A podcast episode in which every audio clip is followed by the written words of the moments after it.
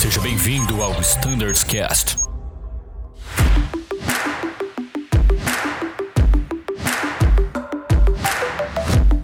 Fala tripulantes, pessoal que acompanha o Standards Cast, sejam todos muito bem-vindos ao Standards Cast ao Fleet, episódio número 3, onde nós vamos abordar um pouco mais sobre o MJO Revisão 16.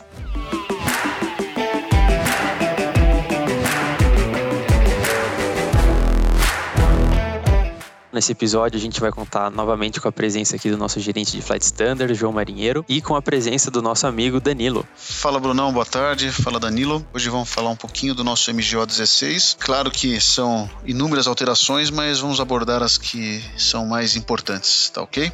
Fala pessoal, estamos aí de novo. Dessa vez para falar de mais um MGO, MGO 16 e todas as suas novidades e informações novas. E antes da gente começar, um briefing rápido. Este podcast foi produzido pela Diretoria de Operações. Qualquer divergência entre os procedimentos descritos aqui e os manuais aprovados, os manuais prevalecerão.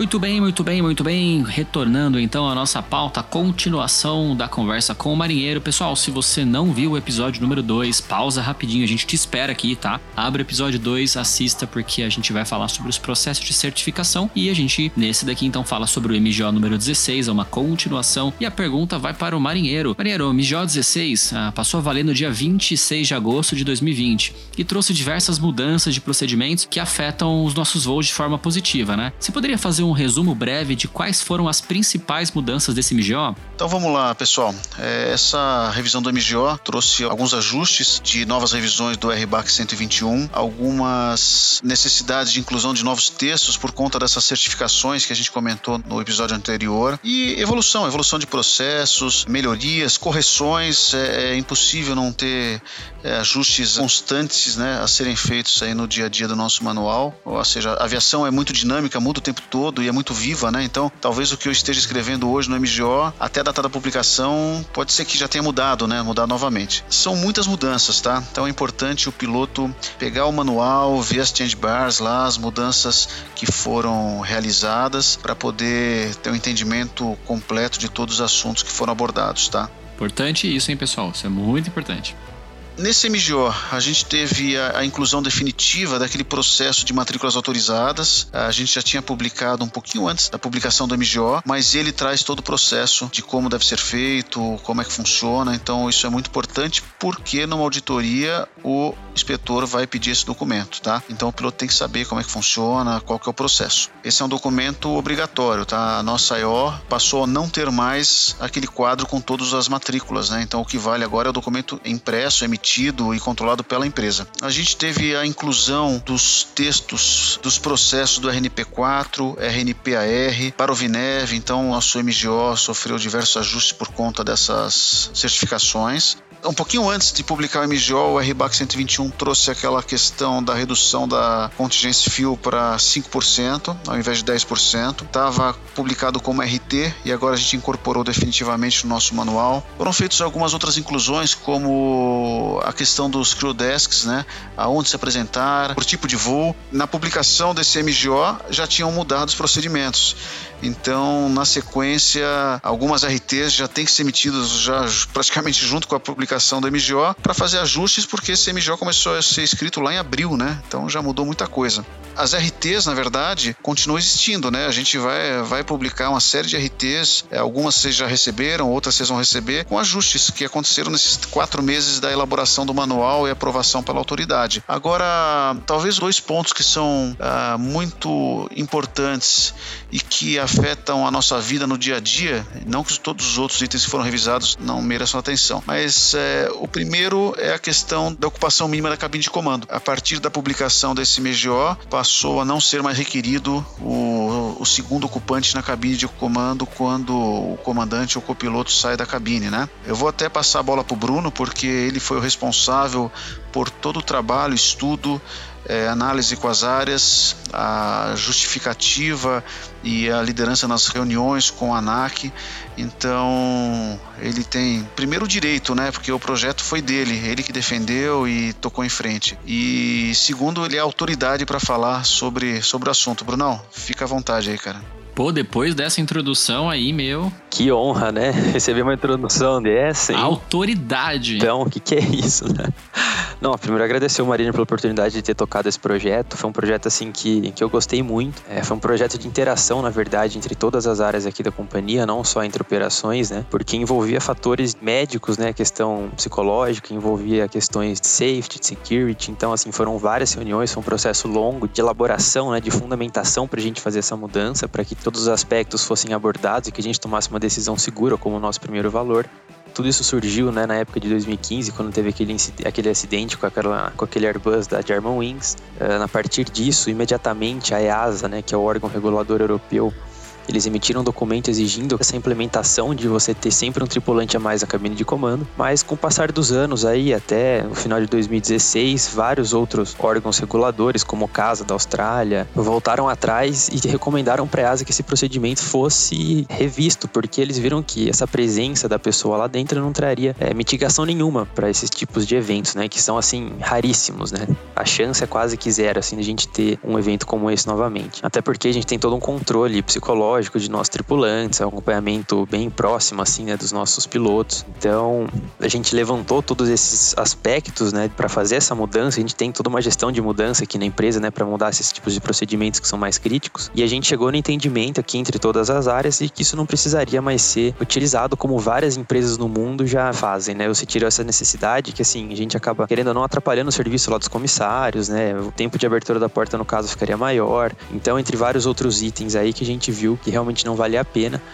E essa foi uma das principais mudanças. É legal deixar claro para os pilotos que os procedimentos escritos no MGO lá tem que ser sempre seguidos, né? É importante, como o marinheiro falou, a leitura do manual, principalmente desse item. Eu acho super importante, mas essa necessidade agora caiu. A gente teve até essa última reunião com o marinheiro falou com a ANAC, eles ficaram super confortáveis com a nossa decisão e a gente está sempre preocupado, né, com a nossa operação segura. Afinal, segurança, como eu falei, é o nosso primeiro valor é muito importante ressaltar que os procedimentos para entrada e saída da cabine de comando descritos no nosso MGO devem ser respeitados, pessoal. A gente não pode comentar isso publicamente, mas todos nós, tripulantes que temos acesso aos documentos oficiais da empresa, devemos sim manter aquela rotina que todo mundo já conhece de cuidados específicos quando a gente precisar sair e entrar na cabine de comando, tá bom? E Brunão, já que tá contigo a bola, vou continuar conversando com você, cara. Uh, eu ouvi uma AFA aí esses dias o pessoal falando sobre o lançamento desse MGO e tudo mais, que o processo de envio da load vai ser alterado e não vai precisar mais de load sheet para despachar o voo. Como assim, meu?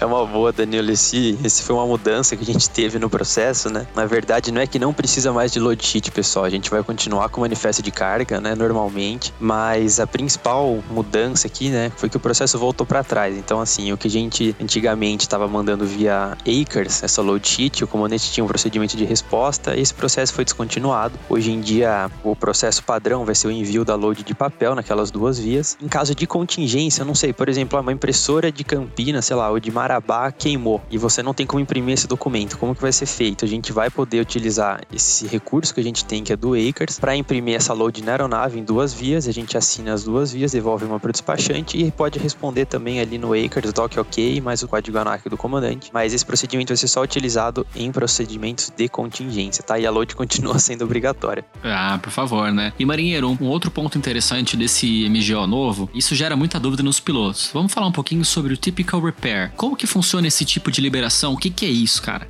Então, Danilo, esse procedimento ele já é utilizado na empresa há muito tempo, é, mas a gente nunca tinha isso escrito nos nossos manuais, né? Ou seja, o manual de piloto. Então, toda vez que tem um despacho utilizando esse recurso, causa confusão porque traz uma certa insegurança do piloto para aceitar a aeronave com esse tipo de despacho, tá? Geralmente o piloto tem dúvida, o MCC explica para ele, às vezes ele não se sente confortável e nós temos que muitas vezes entrar no circuito para poder deixar de forma confortável o aceite dessa aeronave, tá? O que é o typical repair, né? E, na verdade ele é um procedimento de despacho que é reconhecido pela ANAC através do nosso MGM, tá? É um procedimento aprovado. Agora está no MGO também porque é o documento do piloto, né? então é, fica mais fácil para o acesso da informação. Basicamente, o Typical Repair ele realiza despacho de itens que não estão na MEL. Então, não necessariamente, por exemplo, vou dar um exemplo que ocorria no 320, tá? O caso do kit primeiros socorros. Ele não estava na MEL na implantação da aeronave e a gente realizava o despacho por este documento, tá? Que é desenvolvido pela nossa engenharia, assinado por engenheiros, etc. Nele prevê a condição que você pode despachar. Por exemplo, pode ser despachado por três ciclos. É um exemplo, tá, pessoal? Então, esse documento dá o suporte e a legalidade para o despacho. Então, não quer dizer que não estando na MEL é no-go, tá? A gente tem esse recurso ainda adicional para certos itens que a empresa entende que possam ser liberados, tá? A gente já publicou comunicado de Fly Standard instruindo o piloto uh, como identificar e como tratar isso, né? Ele não vai estar em ACR, ele vai estar simplesmente no livro, lá no TLB, lançado e deferido pelo Azutec, tá? E tem uma codificação, aparece com um, um Tango Romeo TR, né, que indica que é um typical repair. Se o piloto tiver dúvida mesmo assim, não tem problema, ele pode solicitar ao Zutec que estiver atendendo uma explicação adicional sem problemas. O, o voo segue normalmente, tá? Então é, é muito importante a gente saber que nem sempre itens que não estão na MEL podem não ser despachados. Existem recursos adicionais que dão toda a legalidade e suporte para que a gente conduza essa operação. É, isso é muito legal, porque vou ser honesto, quando eu fiz o meu inicial na Azul lá em 2014, também era uma outra visão, mas eu aprendi fielmente assim, não tá na Mel, tá inoperante, no go, para aviação, acabou. Existem algumas coisas, né, Maria, que são despacháveis através de procedimentos alternativos, né? Exatamente. Então esse é um ponto que a gente tem que ter ciência, porque isso aí acontece naquela hora que você está lá super atarefado, fazendo N coisa ao mesmo tempo, preparando aeronave, embarque, horário tal, e aparece um documento desse, quer dizer, um despacho dessa forma, que você vai procurar na Mel, não tá, não, não existe a, provisão de despacho dele, então é legal a gente conhecer um pouquinho desse processo, tá? E Danilo, é, além desse, desses itens que nós comentamos, né, tem alguns outros que são, acho que vale a pena a gente comentar, como a mudança do Sterling Cockpit para a família Airbus, somente Airbus, tá? Virou um call-out, não é aplicável para o EJET nem para o TR, continua da mesma forma. O Airbus a gente utilizava os sinais é, sonoros, né? No smoke, né? Exatamente. Então optamos por aplicar um, um call-out, mas é só para frota Airbus, tá, pessoal? Então se você ler só aquela página do MGO, você vai achar que é para todas. Não, é, leia o texto inteiro, tá? É, é só pro, é só para a família Airbus. É, e todo o texto é válido dentro de um contexto, né, Marina? Então leia Exato. o texto inteiro, leia o contexto onde ele está inserido e não vai ter problema. O que acontecia quando a gente fazia o sinal de estéreo no, na frota Airbus? Eu, eu, vou explicar então os desafios que foram encontrados, né? Os 330 Cell, a gente emitia os avisos sonoros para os comissários através do aviso no smoking, né? A gente ciclava lá uh, eh, para dar quatro toques para os comissários uh, saberem que acabou essa fase do voo. Com a chegada do 330 Neo, ele não tem a função no smoking, né, no overhead, ele tem no electronic device e não toca. Então a gente se opera a chave, ele só acende a luz lá atrás, mas não tem aviso sonoro. Então foi um primeiro problema. Aí resolvemos passar para o switch ao lado, né? Que é o seatbelts. Passamos para o seatbelts e aí a gente teve algum comportamento indesejado em algumas aeronaves, a posição alta não tocar. Então, em algumas aeronaves tocava e tocavam lá atrás 6, 7, 8 toques de, de seatbelts e para outras aeronaves tocavam menos, né? Ao mesmo tempo, no 320 a gente começou a ter alguns problemas com a, os avisos luminosos de saída de emergência, de ficarem ligados constantemente, né? Quando você fazia esse toque. Bom, diante disso tudo, a gente resolveu resolveu emitir esse call-out para que acabassem esses problemas da dificuldade de acompanhar a diversidade de frotas, né, de, de configuração das aeronaves e, além de tudo, a questão do 320 também dos avisos luminosos. Então, instituímos o call-out. E como você falou, quando você lê uma mudança num manual, se você lê a barra lateral, mas é a barra lateral foi só o texto que foi ajustado, mas você tem que ler tudo por causa do contexto, né? Bem, bem observado, tá?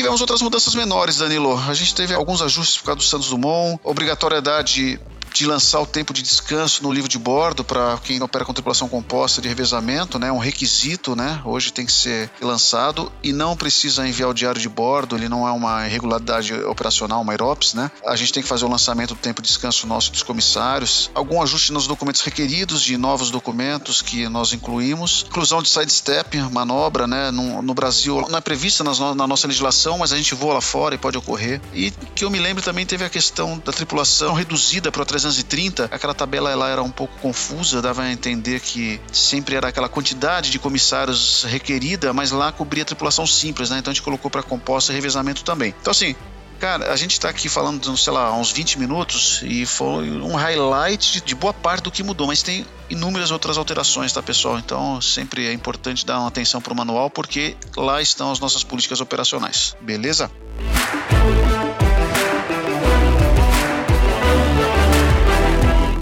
Brunão, ponto importante que eu comentei no começo foi sobre a questão das matrículas autorizadas, os apêndices, né, desse manual que estão presentes em cada frota agora desde, se não me engano, do começo de agosto. É, seria legal esmiuçar um pouquinho esse assunto aí, detalhar, porque é, ele é tão importante quanto as especificações operativas da empresa. Muito bem lembrado, Mariner. Então, como você já falou brevemente no começo do episódio, é, o manual de matrículas autorizadas ele veio como requisito da IS 121, que é a nossa IS que regula o MGO. Nele ele foi incluída a questão, a subparte C, que é a questão da gestão de frota. Por quê? Porque a subparte D da nossa EO, que é onde dizia todas as matrículas, as capacidades PBN e tudo mais, vão deixar de existir nesse documento. Então a gente desenvolveu esse manual de matrículas autorizadas, incluiu essa parte no capítulo 2 do MGO, e anexo a esse item do capítulo 2, a gente desenvolveu o manual de matrículas autorizadas, que é o MOP 047, e os apêndices dele, que realmente são os mais importantes, assim, que de, de maior interesse para os pilotos. Né? Nesses apêndices que são separados por frota, você tem umas tabelas com as listas de todas as aeronaves daquela frota, e por ali, em caso de uma inspeção,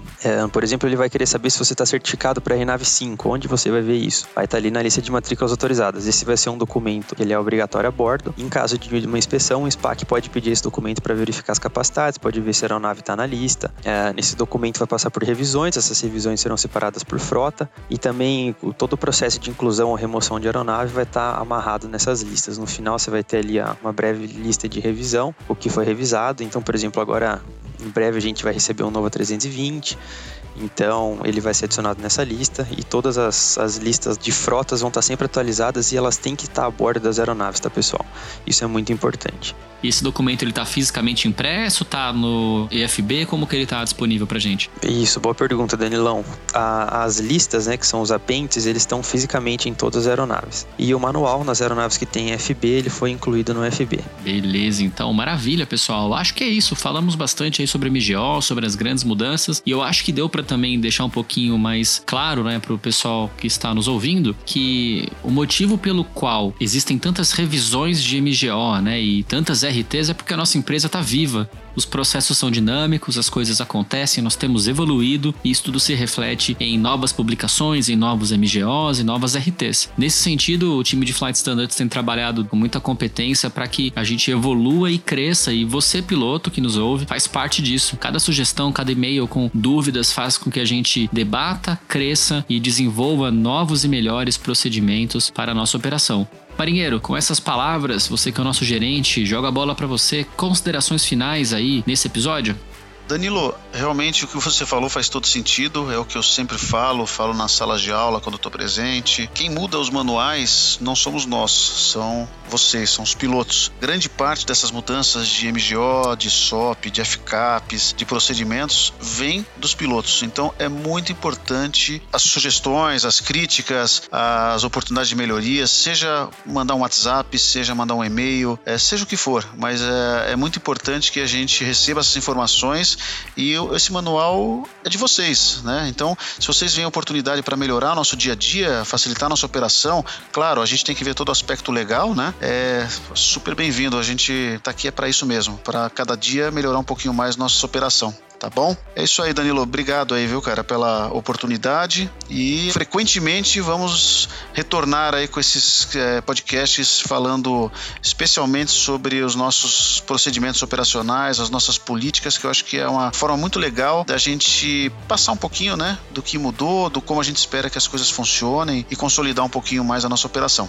Tá bom, cara? Obrigado pela oportunidade. Maravilha, marinheiro. E é até legal você falar sobre isso também, complementando. Pessoal de casa, se vocês tiverem dúvidas, dúvidas ou sugestões, ou às vezes curiosidade, por que que na Frota Airbus agora eu tenho que fazer um anúncio de tripulação estéreo cockpit ao invés de ciclar ali o fasten belts ou, enfim, no smoking, que é o procedimento antigo. Aqui a gente explicou, desmistificou por que, que a gente adotou essa evolução. Então, se tiverem alguma outra curiosidade, quem sabe dúvida, quem sabe pode se tornar o tema do nosso próximo podcast. Brunão, Your Controls, considerações finais, meu amigo? Fala Danilo, realmente o que vocês falaram tem todo sentido. É, todos os manuais são vivos aqui na empresa, né? A gente já está trabalhando no, na revisão 17 até do MGO, então assim, a gente nunca para e a gente sempre se baseia nessas informações que a gente recebe da rota, principalmente né, nas, nas salas de aula, como o marinheiro falou. É, gostaria de agradecer a todos os pilotos, a todos os ouvintes, a gente está sempre aberto aí a novas sugestões e nos vemos nos próximos episódios. Muito obrigado a todos pela atenção e bons voos.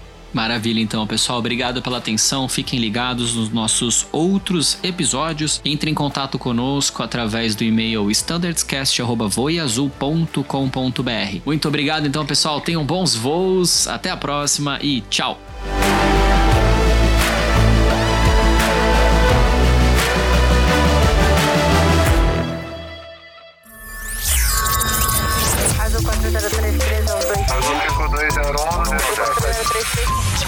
Você ouviu ao Standards Cast.